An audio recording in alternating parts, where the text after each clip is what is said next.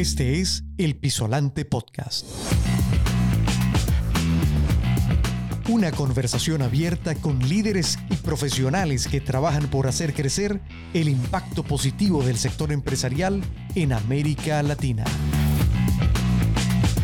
Hola a todos, mi nombre es Alba Rodríguez, soy la directora de mercado de Pisolante en República Dominicana.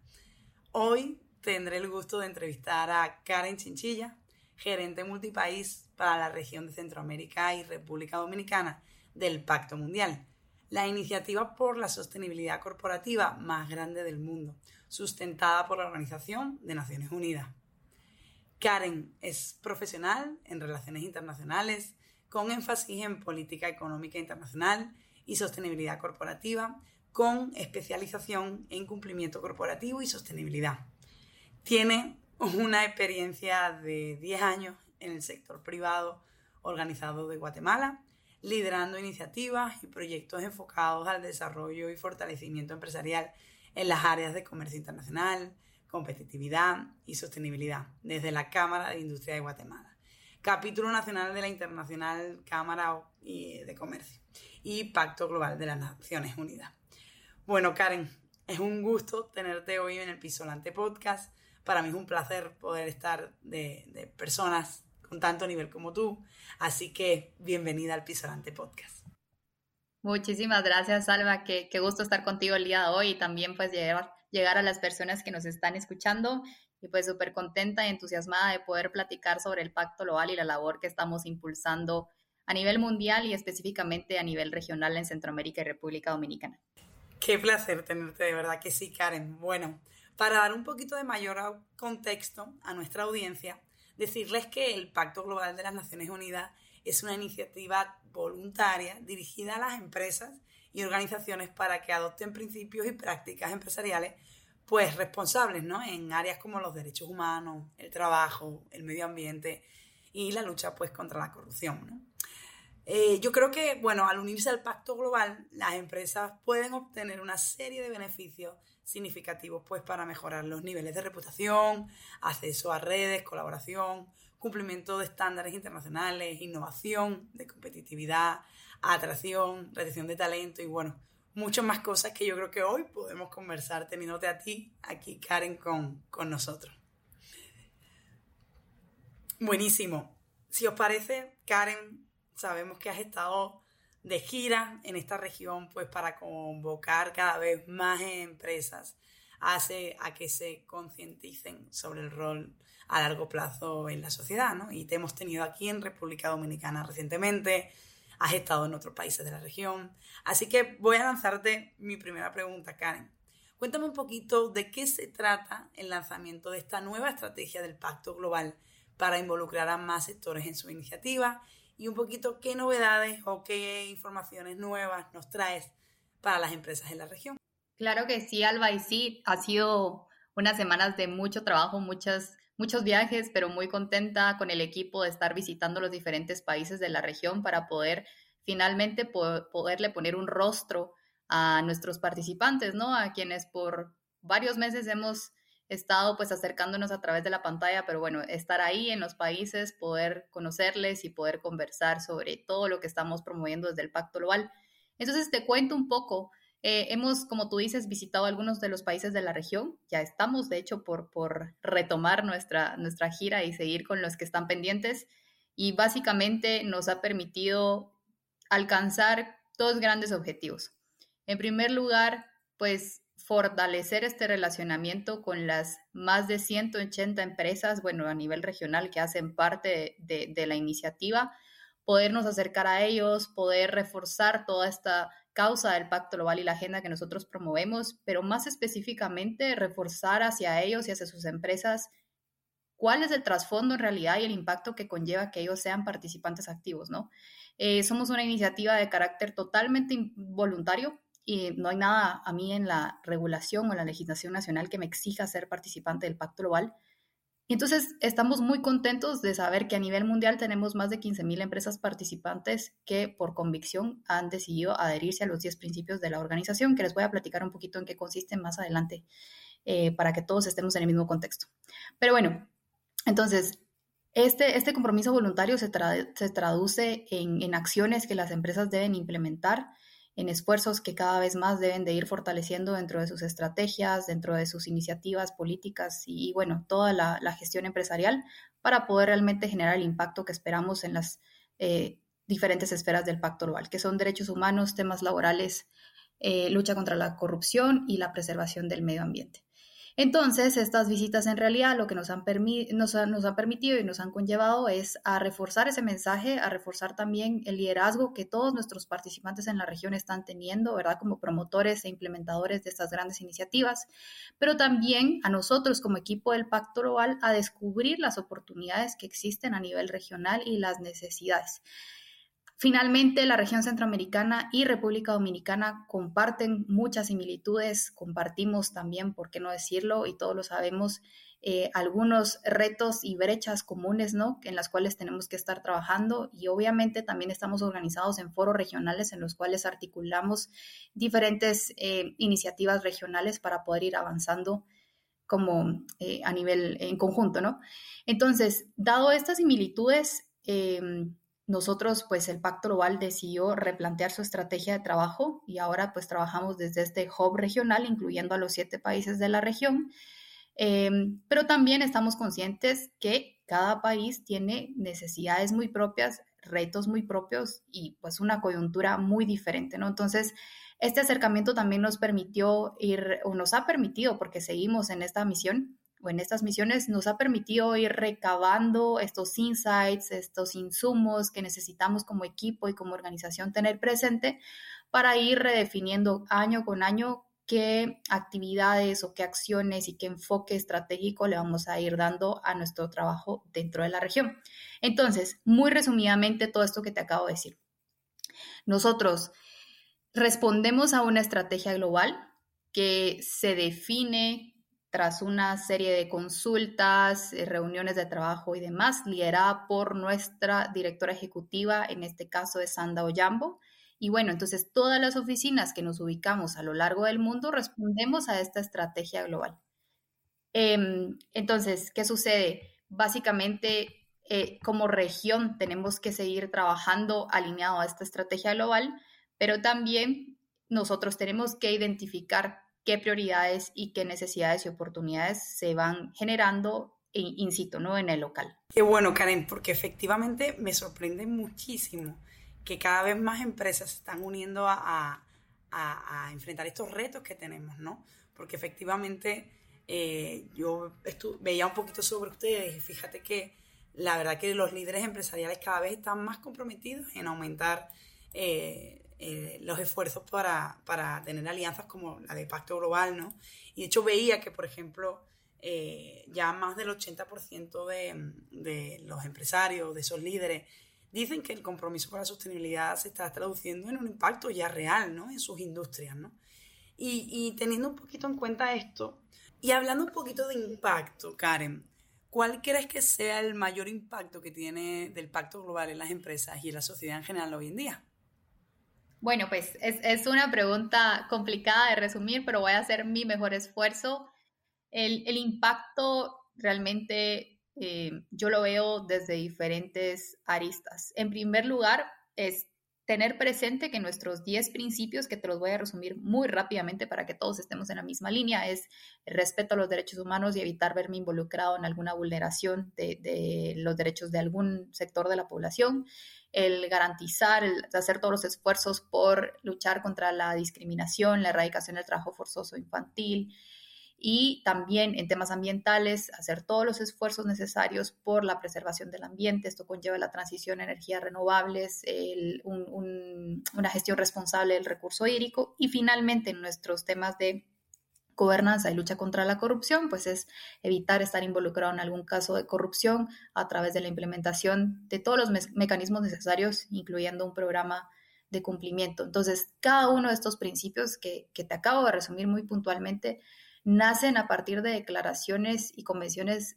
del sistema de Naciones Unidas que han sido ratificados por los estados que hacen parte. Entonces, eso quiere decir que son compromisos de país tomemos en cuenta que principalmente son eh, la Declaración Universal de los Derechos Humanos y los principios rectores de derechos humanos y empresa, em, las convenciones de la Organización Internacional del Trabajo, la Declaración de Río y la Convención de las Naciones Unidas contra la Corrupción. Entonces, como te digo, son estos compromisos que se han firmado como país y en el momento que como empresa participante del Pacto Global yo los asumo y trato de alinear mis estrategias y mis operaciones a estas afirmaciones, pues estoy haciendo un aporte muy significativo y muy relevante a todo eso que como país queremos alcanzar.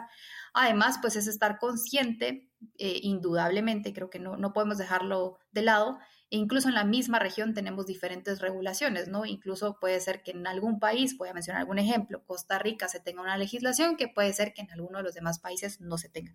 Entonces, ante esas lagunas, el pacto global que promueve ir más allá de lo que me exige la ley, obviamente está tratando de, sentar las bases de entrar un poco más a la, vanguardia y al liderazgo, de, ir a hacer, de ir haciendo más bien más allá de lo mínimo para que como empresa mi operación, en la medida de lo posible, mitigue el impacto negativo que pueda llegar a tener. Y claro está, busquemos ampliar todo aquello positivo que estoy trabajando y estoy desarrollando. Em, entonces, yo me atrevería a decir que principalmente es eso, la alineación a, a, los compromisos de Estado, ¿verdad? En el marco de las Naciones Unidas. Luego, ir más allá de lo que la legislación me pueda estar exigiendo. Y por último, a través de la rendición de cuentas que nosotros hacemos a través de un reporte anual, te cuento, para todos los que nos escuchan, es que todas nuestras empresas están llamadas a reportar anualmente lo que están haciendo y cómo están adoptando estos principios. Entonces, a través de la rendición de cuentas, y creo que frecuentemente escuchamos esta frase de lo que no se mide no se puede mejorar, a través de la rendición de cuentas estamos definiendo indicadores, de gestión y seguimiento que año con año me van a permitir a mí como empresa identificar dónde persisten ciertas brechas que tengo que estar cerrando y obviamente también identificar qué se está haciendo bien eh, y cómo lo puedo hacer todavía mejor. Creería yo, para resumirte, Alba, que, eso podría ser la manera en que enfoquemos el impacto del Pacto LOL. Buenísimo, Karen. Y definitivamente partiendo de los 10 compromisos y de todo ese flujo para conseguir una buena gobernanza en las empresas, para conseguir que, bueno, como tú bien dices, ¿no? Más allá de esa rendición de cuentas, estar incorporando los principios en una forma de ver y entender la vida y, la gestión empresarial en ese sentido, ¿no? Para nuestra audiencia que nos escucha, que son líderes empresariales, que son personas que están en el día a día en las empresas, me gustaría entender claramente, porque yo puedo hacerme una idea, ¿no? De, eh, por lo que he visto de trabajo de ustedes, de tantos beneficios que puede comprender el unirse a este pasto global, ¿no? Y cómo también se puede medir ese progreso, ¿no? Pero fíjate, yo creo que pueden haber diálogos, buenas prácticas, incluso networking, ¿no? Eh, un equipo de expertos como tú, Karen, que puede estar dentro, ¿no? Y, esa, y ese querer de mejorar continuo y progresar, ¿no? Pero voy a dejar que me lo cuentes tú, Karen. Eh, te pregunto, ¿no? Qué beneficios obtienen las empresas al unirse al Pacto Global y cómo se mide ese progreso en términos de sostenibilidad. Bueno, beneficios. Beneficios son bastantes. Voy a resaltar los principales. Bueno, yo creo que va muy alineado con lo que ya platicábamos de hacer parte de una comunidad empresarial que está fijando las bases y también un punto de referencia hacia otras empresas.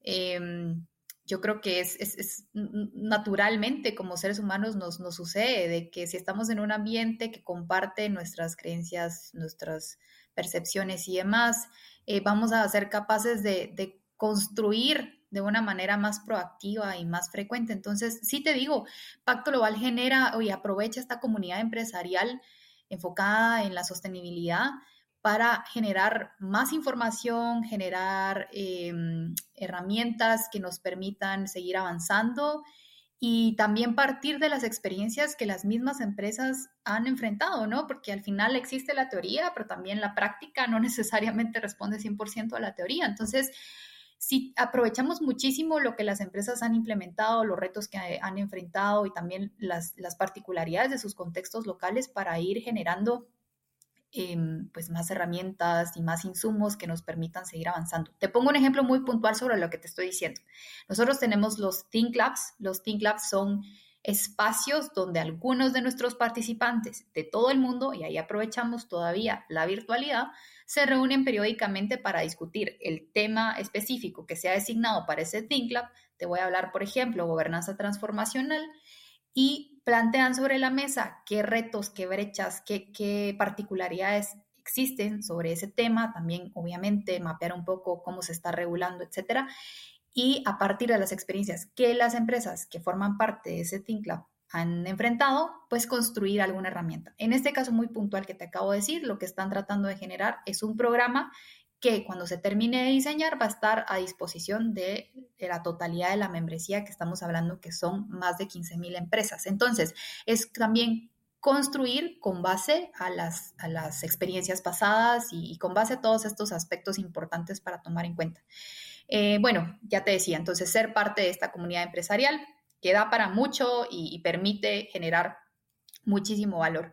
Luego, el tener acceso a las herramientas que no solo co-construimos em, con nuestros participantes, sino también con grandes aliados internacionales. También tomar en cuenta que tenemos un equipo técnico especializado, entonces, claro está, estamos haciendo constantemente este esfuerzo de investigación, construcción y demás pero el hecho de tener tantas alianzas establecidas nos permite que la propuesta del pacto global pues se vea de una manera integral. Eh, que no solo sea el equipo técnico del Pacto Global, sino validado por los expertos en la materia. Por ejemplo, tenemos programas que hemos creado en conjunto con el CDP, con WSP, que son eh, organizaciones pues, que lideran en, la lucha contra el cambio climático. Entonces, eh, esta también comunidad con otros aliados estratégicos, obviamente le da la, capacidad al pacto global de que todo lo que se pone a disposición de sus participantes pues tenga este respaldo de, los eh, expertos especializados en la materia. Importante también, como otro de los grandes beneficios, es, esta entrada eh, directa o más bien esta conexión hacia el sistema de Naciones Unidas. Eh, Pacto Global, realmente esa es la razón por la que nace. Es una invitación del sistema de la ONU para que el sistema trabaje con las empresas. Y de hecho, cuando tú lo ves un poco en los brochures y, y los videos y todo, se hace la citación a el discurso de Kofi Annan, que era el secretario general que, invita a la creación del Pacto Global, y, de hecho así lo dice él, invito a las empresas a trabajar con el sistema de Naciones Unidas. Entonces, es un puente directo para trabajar y seguir articulando con el sistema en aras de identificar cómo podemos seguir avanzando y, bueno, alcanzar los objetivos que todos estamos claros de cuáles son, ¿verdad? La, igualdad para todos, las condiciones dignas. Así es. Em, y bueno, por último, me atrevería a decir que el, otro gran beneficio es este aspecto de la rendición de cuentas, eh, que somos una plataforma que busca fortalecer la rendición de cuentas o los mecanismos de rendición de cuentas que nuestras empresas ya cuentan, ¿verdad? Perdón que suene tan, tan redundante, pero al final es esto, ¿no? Una plataforma para dar visibilidad a lo que se hace y, y buscar la mejor manera de ir gestionando lo que estamos trabajando. Te resumiría eso como los principales beneficios. Bueno, Karen, yo creo que no es solo uno, son muchísimos beneficios que podemos estar teniendo al unirnos a Pacto Global, ese compromiso, ¿no? esas, ganas de seguir avanzando. Y por supuesto en un mundo tan globalizado, en un mundo tan, vamos a decir, lleno de retos globales, locales, creo que nos tenemos que poner del lado de las soluciones. Yo para mí siempre eh, la búsqueda de las soluciones ha sido un mantra para, para mi forma de entender y hacer negocios, empresas, ¿no? Y me gustaría preguntarte, ¿no? Hablando un poco de estos retos, ¿cuál crees que sean los mayores desafíos para enfrentar las empresas al implementar los principios de Pacto Global? Bueno, esto te lo, te lo digo con base a lo que he platicado con varios de nuestros participantes. Em, tal vez el tiempo no nos permite estar teniendo reuniones uno a uno con cada uno de ellos por ejemplo, una vez al día, ¿verdad? Pero sí constantemente tratamos de escucharles. Em, creería en primer lugar de los retos es el tema de mm, la información, y no es que no exista acceso a la información, pero un poco eh, el paso que existe entre tener la información y cómo procesarla y adaptarla dentro de la empresa. Cada vez más hay más exigencias normativas que nacen de declaraciones, etcétera, etcétera, pero realmente sí hay un paso que dar en el momento en que cómo llevamos esto a la implementación hacia la empresa. Obviamente se ha, trabajado en la manera de hacerlo, pero eh, ha sido procesos largos. Entonces, cómo la información al final vuelve a la empresa un poco más, eh, pues a la expectativa, más, más estar más pendiente y demás, pero este proceso que debe de seguir la misma empresa para interpretarla, para adoptarla y para cumplir con los, al final, los requerimientos que cada vez más se le están exigiendo. Luego me atrevería a decir, y, es que no podemos generalizar los retos que existen, pero voy a tratar de abordar los principales o los comunes. Eh, la capacidad instalada que tienen las empresas para abordar todos los frentes. Eh, obviamente, pues han, ido construyendo equipos especializados, etcétera, etcétera. Y, a mí me da mucho gusto, nosotros desde el Pacto Global y seguramente ustedes desde Pisolante lo ven también, cómo cada vez más se van generando equipos especializados en el tema y que entonces no hablemos de los temas de una manera aislada, ¿verdad? Entonces no veamos solo lo ambiental por un lado, lo social por el otro lado, sino que al final hay una integración articulada de, los equipos, ¿no? Entonces, bueno, se habla ya cada vez más de las gerencias o las coordinaciones de sostenibilidad, pero independientemente exista la figura como tal o no, se van creando los espacios de vinculación y de, y de mm, articulación de estos temas. Pero al final sigue siendo un reto para algunas empresas y algunos sectores, ¿verdad, Alba? Eh, ya, ya, existe, ya se da y tenemos a los líderes empresariales quienes son nuestros referentes y ahí van apoyándonos en esta, en esta promoción del tema, pero todavía tenemos empresas donde necesitamos reforzar ese enfoque hacia los... Eh, hacia las personas que están tomando las decisiones, quienes destinan los recursos, etcétera, etcétera. Y eso me lleva al siguiente reto, ¿verdad? La, todo el tema de financiamiento y yo te digo, nosotros más que ver los retos, creo que nos gusta mucho reconocer cómo se ha avanzado a lo largo de los años, pero finalmente persisten algunas cosas en las que tenemos que seguir trabajando. Entonces el tema de acceso a financiamiento, cada vez vemos más a la banca involucrada, generando pues eh, estas líneas y estos productos que, que, le, dan, le dan una prioridad al trabajo en los temas de sostenibilidad, eh, pero al final eh, sigue siendo todavía algo en lo que tenemos que seguir trabajando, tenemos que seguir reforzando y, tenemos todavía hay una gran labor por hacer. Em, me atrevería a decir eso, que son algunos de los retos, no diría yo los principales, sino algunos de los retos para poner un poco en contexto de lo que nuestras empresas hoy por hoy pues se están enfrentando. Y bueno, tal vez algo muy importante, ya para cerrar, que ahora pues lo, lo tomo en consideración, las coyunturas de cada país, ¿verdad? Los temas políticos pues al final pueden venir a, a hacer un poco más complejos algunas de las acciones que se quieren llevar a cabo. Eh, también la facilitación del acceso a algunas herramientas o, bueno, al final las circunstancias muy locales de cada país pueden estar eh, generando alguna dificultad para las empresas en estos temas.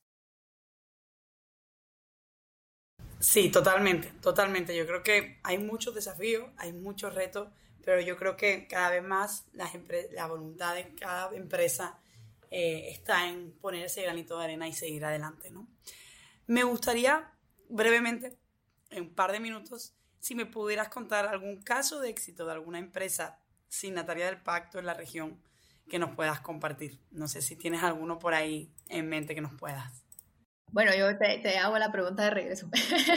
Como entender el éxito, eh, digamos, ¿en qué sentido? O sea, yo, puedo platicar de muchas cosas de nuestras empresas, pero tal vez dime eh, cómo han implementado los principios. Cuéntame un poco de qué quisieras que comparta yo con la audiencia. Bueno, si tienes algún caso de alguna de, de ejemplo de empresa que a lo mejor se haya hecho signataria del pacto, cómo ha ido evolucionando, cómo se hizo, eh, cómo se incorporó, si ha tenido algún cambio significativo, tangible. Ya. Un ejemplito sencillo, ¿no? Del sector banca, sector seguro. Sí, porque yo creo que eso nos da para hablar. Si yo te hablara de muchos casos, tendríamos que grabar muchos podcasts. de repente lo podemos hacer, pero yo te cuento con todo gusto. Em, claro, tenemos, bueno, ahora que viene a mi mente una de nuestras empresas de, y hablo porque tengo mucha familiaridad en el sentido de, de haberles a tener muchas comunicaciones con ellos sobre sus avances en el Pacto Global. Una empresa de Guatemala del sector de Palma, que de repente es un sector complejo por, muchas aristas. eh, han trabajado fuertemente en temas de gestión ambiental y esto hace mucha concordancia con los compromisos del Pacto Global, ¿verdad?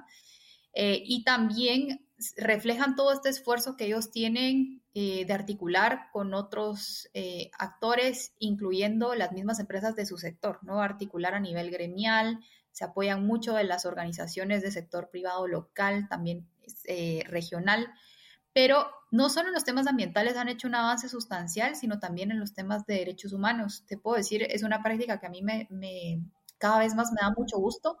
Tengo pendiente todavía ir a conocer varias de las prácticas in situ, pero han hecho toda una labor de, generar este proceso de vía diligencia en temas de derechos humanos. Es, obviamente es un sector que trabaja fuertemente con la comunidad eh, y obviamente sus trabajadores, el trabajo de campo que se hace, entonces tienen que salvaguardar los derechos de sus trabajadores. También han hecho una labor muy fuerte de poner en conciencia a las personas con las cuales ellos tienen relación, trabajadores, comunidad, de que ellos tienen derecho, ¿no? Eh, al final parte mucho de la realidad de, los países y, por ejemplo, cuando nos vamos al interior de los países, cada vez vemos que el acceso a la información es más complicada para el ciudadano promedio. Entonces, la, empresa tiene una labor de información y sensibilización muy, muy importante y esta empresa en particular no es la única, ahora, pero hablando de un ejemplo puntual, esta, esta, esta empresa en particular ha hecho una labor muy muy importante información, sensibilización y educación a la comunidad con la cual ellos tienen influencia, eh, haciéndoles eh, saber que tienen derechos, de cuáles gozan, o cuáles deberían de estar gozando, que no, que deberían de procurar hacer todo un esfuerzo de, pues al final ellos ser los mismos eh, guardianes de sus derechos, ¿verdad? Y algo muy importante de este proceso, que de repente cuando uno está desde la institucionalidad, a veces puede pasar por alto o no ve la complejidad que esto conlleva, es que al final en la comunidad donde ellos trabajan no es que hablen el idioma español. Entonces, todo el esfuerzo de trabajar un programa, eh, reuniones, etcétera, etcétera, con la, eh, la situación adicional de que tienen que hablar pues una lengua maya, ¿verdad? Entonces, que de repente ¿verdad? Existen muchos recursos que organizaciones internacionales generamos, etcétera, etcétera, pero al final nosotros nos limitamos a trabajar con los idiomas reconocidos por las Naciones Unidas y que la empresa tiene una labor muy importante de hacer, de procesar todo eso y llevarlo realmente al, lugar, ¿no? Entonces, resalto este caso como uno de los tantos que existen. Eh, porque han tratado de hacer todo este proceso de manera integral y muy, muy adaptada a su contexto local. Te digo, Podríamos platicar muchos casos más y seguro vamos a tener los espacios para hacerlo y este es uno de los que yo puedo resaltar en este momento. Me encanta escuchar que, cada vez eh, empresas surfean, esto, surfean estos desafíos, estas barreras y lo hacen de la mejor manera. ¿no? Para ir terminando ya, Karen, y, y tener unos breves minutos ya con la audiencia, me gustaría expresarte pues mi última pregunta. ¿no? Porque evidentemente hemos dado un viaje al pasado, al presente, pero vamos al futuro. ¿Cuál es la visión del Pacto Global para el futuro y cómo espera que esto evolucione en los próximos años en la región? Bueno, te cuento, Pacto Global, como te contaba al principio, tiene una estrategia, como todas las organizaciones, ¿verdad? Que nos dicta nuestro lineamiento y esta estrategia ha resultado ser un buen cauce, entonces se tomó la decisión recientemente de que la estrategia para el periodo 2021-2023 se iba a ampliar hacia el 2025, porque no queríamos venir a inventar algo nuevo y partir desde cero, sino más bien, si están dando resultados lo que estamos haciendo ahora, seguir haciéndolo y seguir avanzando con los KPIs que nosotros tenemos definidos. Y esto en concordancia también con el momento en el que nos encontramos, que es el término medio de la Agenda 2030 y el avance de los Objetivos de Desarrollo Sostenible. Entonces, te quiero contar un poco a qué responde esta mm, estrategia y nuestros indicadores muy específicamente. Buscamos una mayor número de adherencia, pero no solo por tener más participantes en el Pacto Global, sino que esto se traduzca en más empresas responsables. Hoy hablamos de más de 15 mil. El dato exacto para la próxima oportunidad lo voy a tener, es una promesa.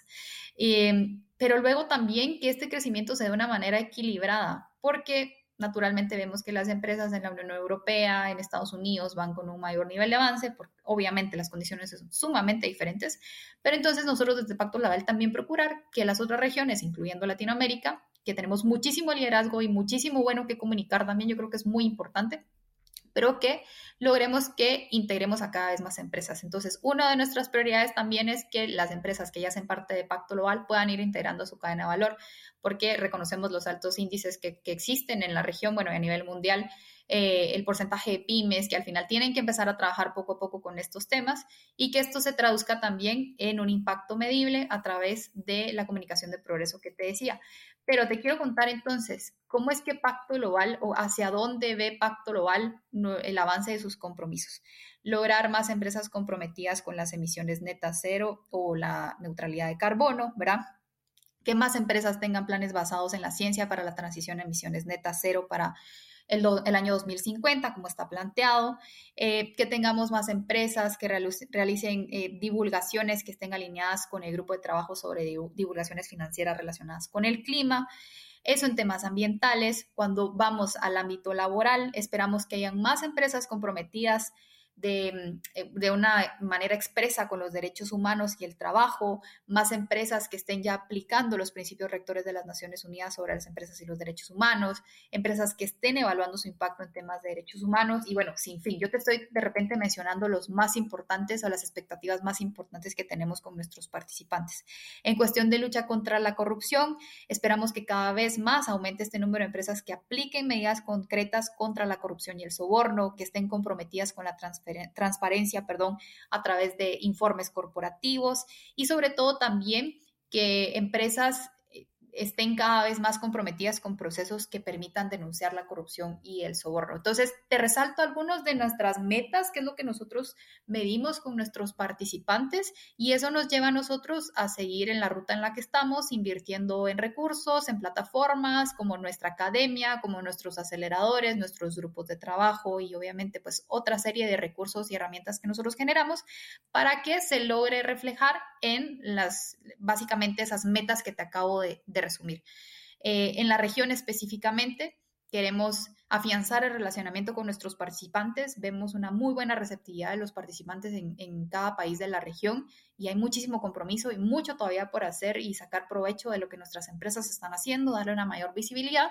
Entonces, terminar de, de pues, eh, fortalecer esta comunidad regional, obviamente llegar a más empresas que, como te digo, se traduzca en esta evidencia que, nosotros queremos promover desde el Pacto Global, ¿verdad? Todas estas que te acabo de resumir, que obviamente son más, ¿verdad? Pero por el tiempo estoy resaltando algunas de las más relevantes. Wow, me encanta, me encanta lo que escucho, Karen, y efectivamente yo creo que tenemos grandes objetivos entre nosotros, ¿no? Pero sobre todo tenemos un objetivo claro, ¿no? Que es reforzar nuestro compromiso hacia la sostenibilidad la verdad que me sorprende y, me encanta escuchar también que son más de 15.000 empresas participantes. Creo que todos estamos comprometidos con esos derechos humanos, con el medio ambiente, con las políticas. Y como te decía, ¿no? O sea, un gran porcentaje de empresarios ve un impacto real que está teniendo estos compromisos eh, con la sostenibilidad, ¿no? Obviamente creemos en los ODS, creemos que esto ofrece una oportunidad para crear un valor sostenible, para que incluso esas alianzas intersectoriales eh, son fundamentales para lograrlo. Yo creo que cada vez más estamos comprometidos con estos 10 compromisos, en trabajar en conjunto con la ONU y yo creo que aprender de los mejores, ¿no? Para ser líderes en sostenibilidad empresarial. Y la verdad que para ir concluyendo, mi mensaje es, oye, unámonos para construir un mundo más sostenible y próspero para todos, ¿no? Así que, Karen, muchísimas gracias por acompañarnos en este espacio y por compartir con nosotros sobre lo que representa el Pacto Global para las empresas y para la sociedad en nuestra región y en el mundo. Auguramos muchísimos éxitos en esta nueva etapa. Así que esto ha sido todo en esta ocasión. Les esperamos nuevamente en un próximo episodio del Pisolante Podcast. Recuerden seguirnos en nuestras redes sociales, en Instagram, a través de arroba pisolante global, en LinkedIn, en Twitter como arroba pisolante. Así que hasta la próxima. Muchas gracias, Karen. Gracias a ustedes, al equipo de Pisolante, por la invitación y sepan que la comunicación con, nosotros, con el Pacto Global, está súper abierta, que nos pueden contactar y, y, sepan que de verdad es que lo que queremos motivar es que cada vez más empresas empiecen a trabajar en estos temas o fortalezcan lo que ya están haciendo y para eso estamos nosotros, para apoyarles. Y de nuevo un agradecimiento a ti, Alba, y al equipo de Pisolante. Esto fue el Pisolante Podcast. Visítanos en www.pisolante.com y suscríbete a nuestro newsletter Insights. Gracias por escuchar.